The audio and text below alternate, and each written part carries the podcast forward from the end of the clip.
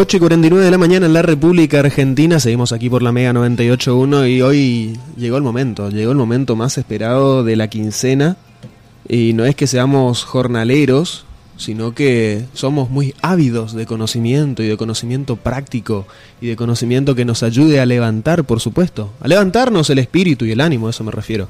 Estamos en comunicación telefónica con nuestro querido amigo Eduardo Galac. Muy buenos días, Edu, ¿cómo estás? Muy buenos días por ahí, ¿cómo están? Gracias por la presentación, como siempre. Gracias a vos por tu existencia. Bueno. Agradecerle a mis viejos, capaz. Está bien, mandale mis saludos. Yo tengo, yo tengo un reproche para Eduardo. ¿Qué pasó? ¿Qué pasó? arrancamos bien, así, dale. Así es, Iván. Porque hablamos de muchos deportes, sobre, sobre muchas técnicas en la educación deportiva, pero nunca hablamos del baile en la educación física. Mm. Nunca hablamos de la danza. Bien. ¿Quieres que te diga por qué? Porfa. Si algo, si algo caracteriza, si algo caracteriza a la educación física argentina respecto de lo que pasa en absolutamente todos los países del mundo, es que la danza no es un contenido específico de la educación física. Es un contenido que se puede trabajar en educación. No, eh, está la danza folclórica, pero también está una materia que, que ha tenido distintos nombres, las artes, o eh, distintas manifestaciones, pero no es un contenido de la educación física eh, la danza, cosa que, cosa que es muy diferente en todos los otros países donde eh, la danza, el juego, el deporte y la gimnasia son los contenidos de la educación física, pero acá no, por lo menos históricamente. Después, por supuesto, hay docentes que dan alguna clase de danza, podemos pensar si alguna gimnasia rítmica es algo relativo a la danza, ya hablamos alguna vez de las muestras de gimnasia que tienen un poco como de, bailes y demás. Pero la danza no es un contenido de educación física. Bueno, ahí, continúa, ahí continúa mi crítica, porque yo creo que... Pero solo en Argentina. Yo creo que esa es una perspectiva masculina, porque la danza y el baile generalmente se dan en las clases de mujeres. Eso, eh, total, concuerdo totalmente. Déjame decirte dos cosas, eh, digo, para abonar a tu, teoría. Primero. A tu prejuicio. Eh, a, tu, buen prejuicio, vamos a decir así. Eh, eh, primero, por suerte he tenido la oportunidad de viajar y ver en otros lugares cómo es. Y la educación física con la danza es totalmente diferente. ¿Por qué? Porque la danza no tiene, como los otros contenidos, una idea de, vamos a decir así, de éxito o de eficacia. Digo, la danza es por bailar mismo. No es que uno tiene, eh, no es que uno gana o pierde, no es que uno se hace más fuerte, sino que en todo caso la danza es por el disfrute mismo del movimiento. Entonces, eso en otros países que tienen la danza hace que la educación física sea totalmente diferente. Muchas de las cosas que ha sufrido, que ya hemos hablado en esta columna varias veces respecto a la educación física, eso no se da en otros espacios. Ahora, ahora la otra cara de la moneda es que si reducimos la danza a la educación física, pensar la educación física que has tenido, volvemos a la danza apenas un gesto técnico. O mm. sea, cómo hacer mejor, no sé, un salto, un agarre, y, se torna todo aburrido. Quiero decir, ¿qué es lo bonito de la danza? La performatividad. Esa cosa de juntarse con el otro, de bailar y, encontrarse. No, que, que, también haces el paso, ¿no? Eh, pero bueno, nada, eh, ni vos ni yo vamos a poder resolver esa cuestión que tiene, que tiene ya más de un siglo y que, te insisto, es la característica que tiene la educación física argentina. Mira qué bien, dato, datazo de vital importancia ese. ¿Alguna vez, lo, ¿Alguna vez lo abordaste en tu trabajo? Porque hiciste muchas cosas, pero ¿alguna vez lo abordaste? Sí, sí, tengo, tengo algunas cosas eh, escritas sobre eso. Em, la verdad es que es, es, eh, es, un punto muy interesante porque no es que no tengan relación en la historia de la educación física. Digo, muchos eh, de, los primeros docentes en lo que fue la Escuela Nacional de Danza trabajaban dando clase de educación física, eran profesor, profesor de educación física. Durante mucho, hay que entender que durante mucho tiempo, educación física tenía una visión mucho más abierta de lo que es educar un cuerpo. Había inclusive una, un contenido que era trabajos manuales. Quiero decir, lo que hoy llamaríamos quizás una educación técnica, aprender, no sé, a construir algo con madera. Manualidades. Eso también fue, claro, eso también fue parte de la educación física. Hoy, digo, siglo después de su nacimiento, cada vez que pensamos en educación física, pensamos en juegos, deporte, gimnasia, no pensamos en que una manualidad es una educación física. ¿Se entiende? O sea, eh, eh, y entonces y entonces ahí está el punto donde se fue desarrollando un tipo particular de educación física mucho más ligada a la eficacia, a la eficiencia, o sea, a que eso que haces tenga algún grado de éxito o no, eh, y no tanto por hacer por hacer, como sería la danza o como serían los trabajos manuales. Bien, reproche planteado, te dejo que sigas con tu tema. Gracias por autorizarme, muy muy muy amable. Hoy continuamos con, eh, lo, con la, la, última columna y tiene que ver con el con el ring, con el boxeo. Hay un poquito de danza también ahí, ¿no? Ah, muy bien, muy muy muy buen centro ahí que eh, me estás tirando. A ver, eh, sí, primero, la idea es continuar esta columna y la que viene, si es que llegamos, con esta idea que Archetti un gran pensador argentino decía que el ring, las pistas y el potrero como los lugares donde se forjó la patria en el siglo XX. Ahí está. Eh, la, vez, la vez pasada hablamos del, del potrero, hoy toca hablar de, del ring. Es importante decir que la relación entre eh, boxeo y cinematografía es clásica, diría, es quizás uno de los primeros deportes en ser filmados. Ah, y eso tiene y eso tiene mucho que ver esa cosa de la danza que vos recién decías, porque muchas veces se usó para la comedia. claro. hay que entender una cosa, quizás boxeo, boxeo como deporte no tanto, pero sí peleas, ¿no? O sea, peleas de, a puño. Eh, y ahí uno tiene la imagen, eh, sobre todo a Chaplin, eh, en, en, una pelea que, como bien decís, es mucho más de danza Coreográfica, claro. exacto, es, es, pura coreografía.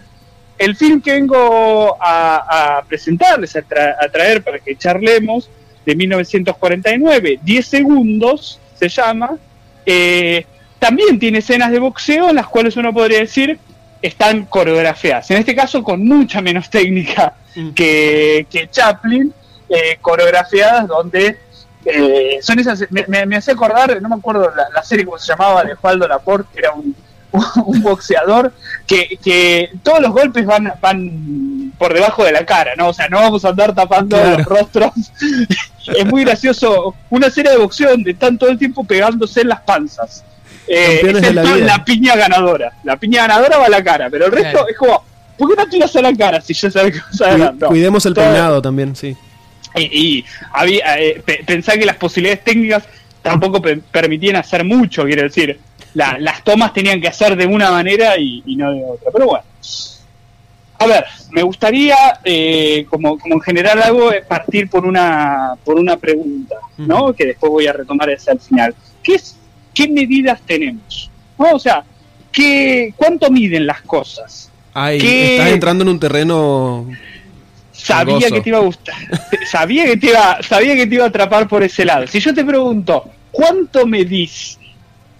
Es difícil eh, responder a eso. Yo sé que seguramente tenés una respuesta en la punta de la lengua, pero, pero la pregunta ¿cuánto medís? es compleja. Inclusive, voy a dar un pasito más a esa pregunta, la voy a, complejizar un poco más.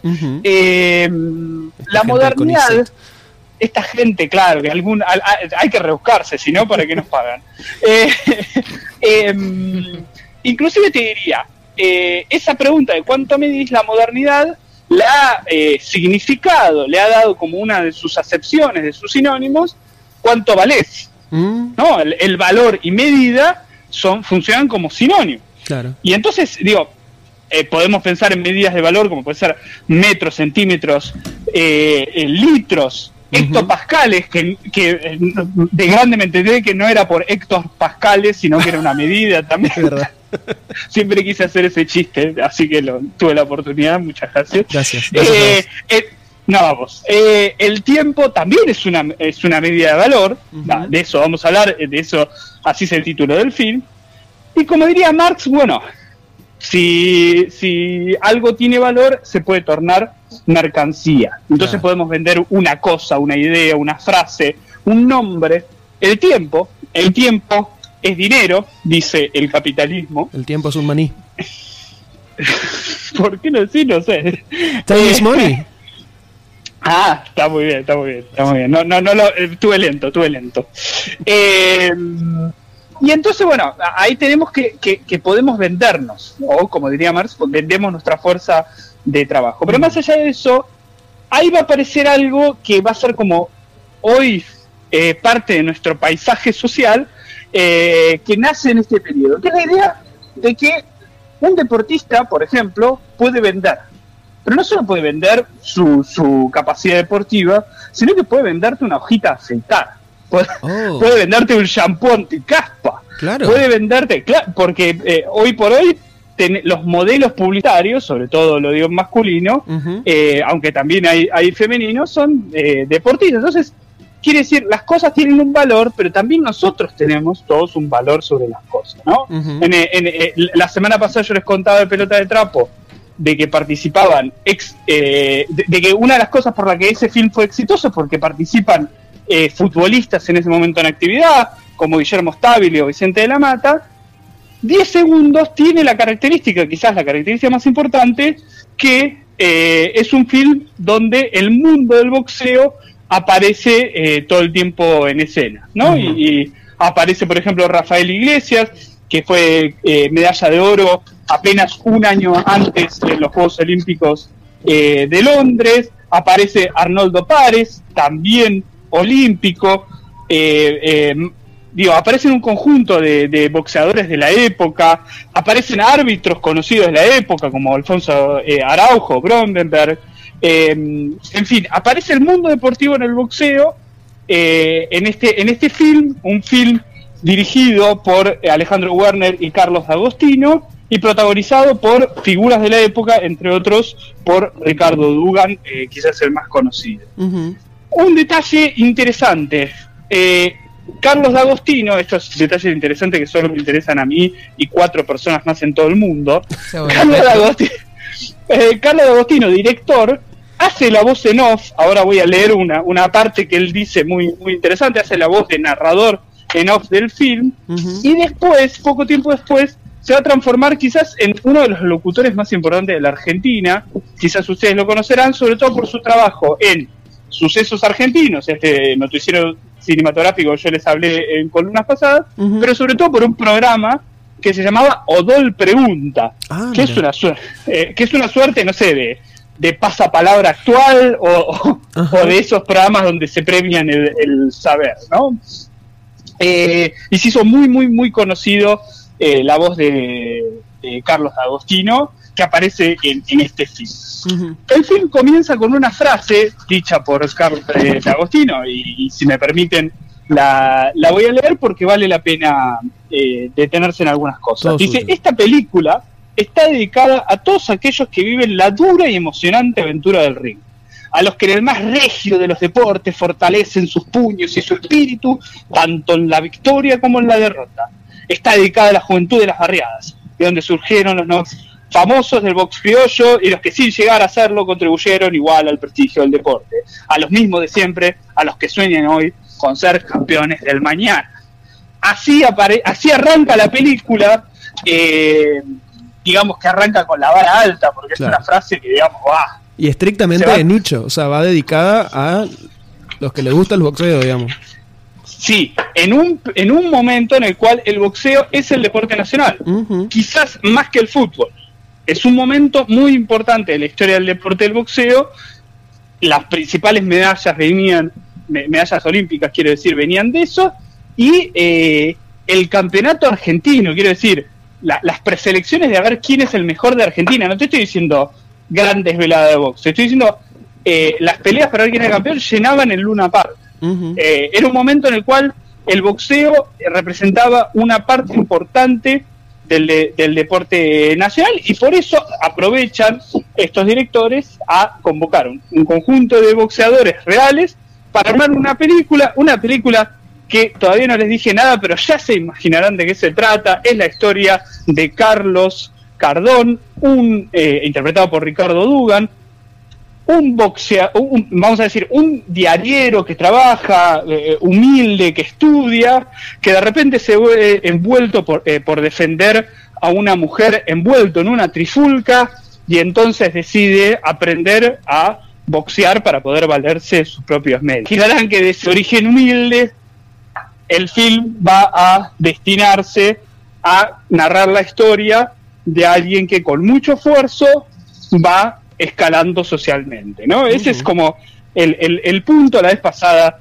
eh, cuando, como siempre me preguntan por el contexto histórico, y siempre les digo, eh, es un periodo muy interesante, no solo eh, por, por el contexto local, vamos a decir así, sino porque en todo el mundo se vive un momento como esperanzador de ascenso social hmm. a la salida de la Segunda Guerra Mundial. Después de los trágicos años que, se vivieron en la década del 30 e inicios del 40, imagínense ustedes las posibilidades que el cine trataba de representar diciendo, bueno, desde tu origen humilde podés tener fama, dinero, etcétera, con esfuerzo, ¿no? Esa idea de... ¿Cuál es el año de estreno, Eduardo? 1949 seguimos, seguimos en el, en el periodo, la idea es trabajar con películas que trabajen el mismo periodo. La vez pasada también era del 49, ya anticipo que la vez que viene vamos a trabajar con un film del, del 50, pero para que se den una idea cómo redunda esta idea de ascenso social. Para decirlo de alguna manera, es la promesa de que eh, te va a ir mejor. Tengo una pregunta. Dime. Puede ser que a diferencia del fútbol, que originalmente eh, hablábamos que, estuvo vinculado a la clase alta, ¿no? Puede ser que eh, el boxeo siempre estuvo vinculado a las clases bajas, a los barrios. Eh, a ver, habría que incluir a tu pregunta, como siempre hay que complejizarlo un poco más, habría que incluir a tu pregunta, el, el, boxeo sí, si vos me preguntás así, lisa y llanamente, te digo que sí, tiene que ver con origen humilde, pero también tiene que ver eh, el, boxeo con otras maneras de batirse a duelo, vamos a mm. decir, a ver quién es más ah, fuerte. Cierto.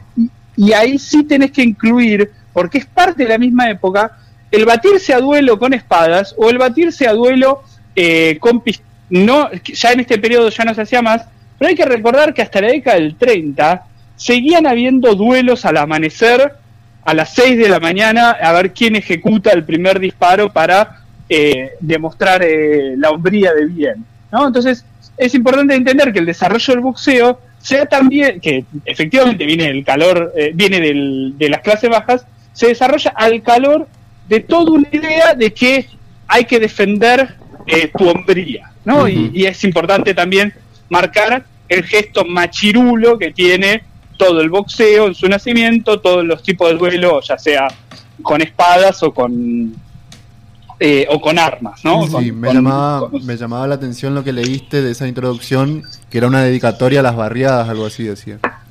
Sí, efectivamente.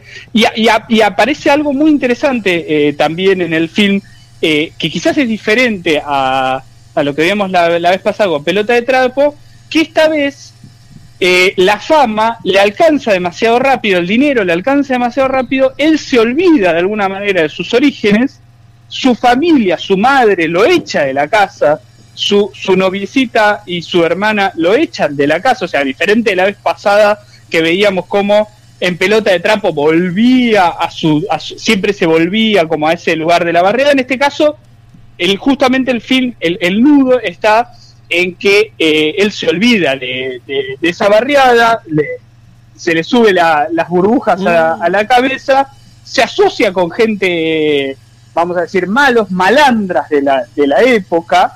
Eh, por supuesto, el manager que lo lleva por el, por el mal camino. Eh, y entonces lo echan de, de, la familia. Inclusive eh, es muy interesante porque en un momento él se encuentra con estos boxeadores reales, Rafael Iglesias, por ejemplo, que hace un año, imagínense lo que es para la época, hace un año que había salido campeón olímpico y actúa en esta película y le da la espalda a Rafael Iglesias a, Carlos Cardona, este boxeador que está en ascenso, diciéndole, todos tienen su precio, a vos te compraron. ¿Por qué? Porque se empieza a enterar de que las peleas que él va ganando tienen una suerte de arreglo. Mm. Al principio, al principio, sí, es muy raro en el boxeo el arreglo. Me imagino eso. Eh, al principio del arreglo, él no se siente tan incómodo porque el arreglo era que no lo tenía que noquear, sino que tenía que permitir que la pelea del otro la termine en pie para poder darle la revancha y seguir generando recursos. Con eso él no se incomoda. Pero después, en un momento, eh, termina la pelea, eh, em, perdón, a, él le dicen, no, ahora lo tenés que noquear en el segundo round, porque aposté a que lo noqueabas en el segundo round, tira una piña que se nota que es una piña normal y el otro y el otro boxeador se cae y todos empiezan a bucharlo en, en, el estadio dice bueno esto es muy raro voy a ver qué pasó va al, a su vestuario y está el otro boxeador riéndose y se da cuenta de que había sido todo un arreglo eh, mm. todo esto entonces dice yo esto no lo puedo más voy a eh, separarme de mi manager porque me está llevando por el mal camino y demás. ¿Y qué pasa ahí? pasan muchas cosas, pero lo que pasa más, más importante es que eh, a él en la próxima pelea directamente le piden que pierda. Eh, ahí él se enoja con su manager, tienen una pelea eh, con su manager, el manager saca una pistola, se pueden imaginar que en esa en esa mm, trifulca se muere su manager y entonces lo tienen agarrado porque lo quieren acusar de que de que mató a su manager y eh, em, entonces dice bueno nada acá me pueden meter preso y demás. Quiero pensar que todo eh, esto pasa en los primeros 10 minutos y no que nos contaste el final de la historia no bueno muchas gracias nos vemos la semana que viene. No, no, estamos en el nudo, estamos en el nudo, estamos en el nudo. Ahí en una, en una de esas peleas, él le pegan una piña, se marea y como que pierde el, conocimiento, retoma y después termina ganando, ganando esa pelea. Pero bueno, lo cierto es que vienen a buscarlo la policía porque descubren que había matado a su manager, aunque fue sin querer, pero, pero lo termina matando. Se lo están llevando eh, preso eh, y ahí en, un momento le pegan, cae desmayado y de repente, en el último minuto del film, perdonen, pero les tengo que spoilear el final, en el último, en el último minuto del film, él se levanta y se da cuenta de que todo había sido un sueño. Ah, clásico. clásico. Pero, pero es muy interesante porque eh, eh, eh, en un minuto te cambió toda la película y dice, se levanta, se da cuenta que era un sueño, se da cuenta que había sido el sueño desde la primer pelea que él tuvo, que, en un momento... No, que él, él estaba comenzando como boxeador. Pero no tenía brazos. Ah. Eso ya sería, sería bastante. Ya voy a llegar, ya voy a llegar al punto metafísico de nuestra columna. Dame un segundo que ya llego. Eh, em, se da cuenta en el último, eh, que, en su primer pelea a él le habían hecho ver las estrellas porque le habían pegado una piña y que todo lo que había transcurrido en el medio eh, había sido un sueño. Y ahí dice una frase muy interesante, se baja feliz, empieza a abrazar a la madre, a, todos, porque nadie se había peleado con él, no había matado a su manager, que ahora lo quería. ¿qué pasa? dice, vos sabés todo lo que se puede soñar en 10 segundos, que es la cuenta regresiva que tenía. Y ahí el film termina, o sea, te comiste dos horas, una hora de película para, para ese último minuto eh, Otra estafa más del peronismo. Ponele. No, no, no es un film que, tenga mucho que ver con, con, el, con el peronismo, la industria cinematográfica. El peronismo va a ser más de, los 50. Claro.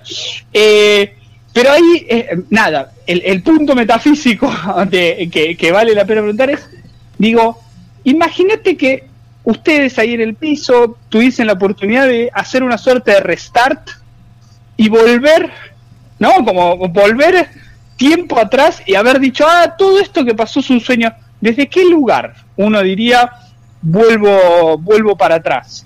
¿No? desde que tenías 15 años, desde que tenías 20, desde que estabas en esta situación. Obviamente, el chiste es si con la mentalidad de hoy o con la mentalidad que uno tenía de esa edad, pero quiero decir, es muy interesante esa idea de, bueno, y si te dieran la oportunidad de volver a empezar, ¿desde dónde empezarías? Qué grande Lerner. no, tremendo, tremenda la metáfora. 10 segundos, claro. Espectacular. Es, ese, e, ese es el tiempo que tarda, en todo caso, en, en, contarte la posibilidad de una derrota o la posibilidad de una victoria, en, por lo menos en el, boxeo. Eh, y ahí, eh, eh, si quieren, ya, ya, que hicieron el bache, sigo hablando, retomo otra de las cuestiones que preguntaba al inicio, que es el tema de los valores, pero lo que valen las cosas, el tiempo, qué significan 10 segundos. La columna pasada yo les planteaba esta idea de si lo que estamos viviendo es una vida o un conjunto de escenas, y en todo mm. caso algunas valen la pena y otras no. Eh, digo, ¿qué es lo que vale en nuestra vida y qué valor le damos a las cosas? ¿Qué valor monetario le damos? Pero también qué valor, digo, sentimental, de sensibilidad le damos a las cosas que hacemos, por más que nos gusten o no nos gusten, qué sentido le damos. Y a mí siempre me llama la atención socialmente cómo aceptamos tácitamente que Cristiano Ronaldo nos venda un shampoo anticaspa, Messi, Messi una, una hojita de afeitar, otros deportistas que te venden un jabón o lo que sea. Digo, ¿qué valor le damos a las cosas que muchas veces confundimos valores con valores? Quiero decir, mm. nadie puede negar la calidad futbolística de Neymar, Cristiano Ronaldo y Messi. Digo, no, no vamos a andar ahora discutiendo eso porque, porque no tiene mucho sentido. Pero yo me pongo, perdone que me ponga un poco en chapeleta, pero me pongo un poco en duda la capacidad de Neymar de lavarse el pelo. Digo, no, no tengo por qué decir, ah, mirá que bien Neymar cómo se lava el pelo o Messi cómo se afeita. no, no es una cosa. Claro, eh, eh, no es una cosa que ando por la vida festejando como la gente se afeita. Eh, sin embargo, ¿cómo generamos valor que después se traslada a otras cosas. Y entonces, una figura, también podemos hablar de actores y actrices que también venden cosas que, bueno, y eh, digo, eh, podemos pensar en Adermicina y el chivo. Sí, no, también pensé en Clusterboard, no te preocupes. En Clusterboard, ahí está. Eh, todo bien, pero si, si, si se quema o lo que le pase, puede ser cualquier, pero sin embargo, trasladamos valores sociales, ¿no? Y este lugar que tiene para la sociedad las figuras. En este caso podemos hablar de figuras eh, de actores y actrices o figuras de deportistas que para nuestra sociedad se transforman justamente en este periodo en héroes deportivos. Ahí está. Tremendo análisis. Este, entramos en otro en otro rubro ahora de repente que es el del marketing y el deporte me parece y, y la valoración del tiempo. La verdad que muy interesante como siempre, Eduardo. 10 segundos. 10 segundos, 1949, vale la pena, vale la pena verlo. La verdad, la verdad que eh, ahora viene la, la, la, cuestión ácida. No es un gran film, es un film muy despelotado en algunas cosas, escenas muy cortas, a mí me gustan más las escenas largas en las cuales se desarrolla una trama, pero tienen como esta cosa original para la época, digo, hoy es más común el recurso ese de quizás es un sueño, no, digo, es relativamente original para la época, y eso es bien interesante, pero además eh, es incipiente en el uso de figuras de otro, de otro lugar, en este caso lo deportivo, para vender un film. Porque si algo lo hizo conocido este film, no es tanto la trama, quizás es un poco alguno de, las, de los elencos, pero sobre todo la participación estelar de boxeadores que en ese momento estaban en el momento eh, máximo de, su carrera. Y ya, ya que estamos, les vendo, digo, si ya hablamos del potrero, ya hablamos del ring, nos quedan las pistas para trabajar. No, ah. no. Eh, si quieren el año que viene, si volvemos, no sé, quizás, quien dice, eh, podemos hablar de algunos films sobre las danzas que hay y hay algunos ah. buenos. Hacemos un, un recargado, un recargado. Pero bueno, la vez que viene, la idea es pensar las pistas como territorio de la patria. Espectacular. Edu, vos, eh, como sabrás, todo el contenido que nos aportás está, este, se usufructúa, digamos, en un intento de levante, así que ahora ya tengo otra excusa para, le voy a invitar, le voy a decir, vamos a mirar una película, eh, no solamente para que nos cultivemos mutuamente, sino para entender el valor de 10 segundos. No, no, porque necesito que entienda el valor de los 10 segundos. Eso va a ser muy, muy fructífero. ¿Han decir algo? No puedo decir nada, perdón. Gracias, Eduardo, como siempre. Te esperamos la próxima entonces. La pista ya está dada. La pista son las pistas. acá estaremos en un par de semanas encontrándonos para despedir el año y para despedir este micro y para despedirnos. Así es. Ya, eh, no importa el lugar, el sol es siempre igual. Este. Yo me quedé con ganas de, que cantes un poco de Lerner, ya que lo tiraste ahí, pero bueno, nada, gustos son gustos. Ale, por favor. El operador. Que vos cantes. Que yo cante. Que aún no termina el juego, volver a empezar. ¿Hacemos el coro nosotros? Que no se apaga el fuego. Queda mucho por andar. Y que mañana sea un día nuevo bajo el sol. Chicos, creo que tienen que seguir con un programa de radio, si no me equivoco. Gracias a vos, Eduardo. Te mandamos un abrazo fuerte. abrazo grande. Nos vemos hasta las 10 de la mañana. Que nos apague el fuego.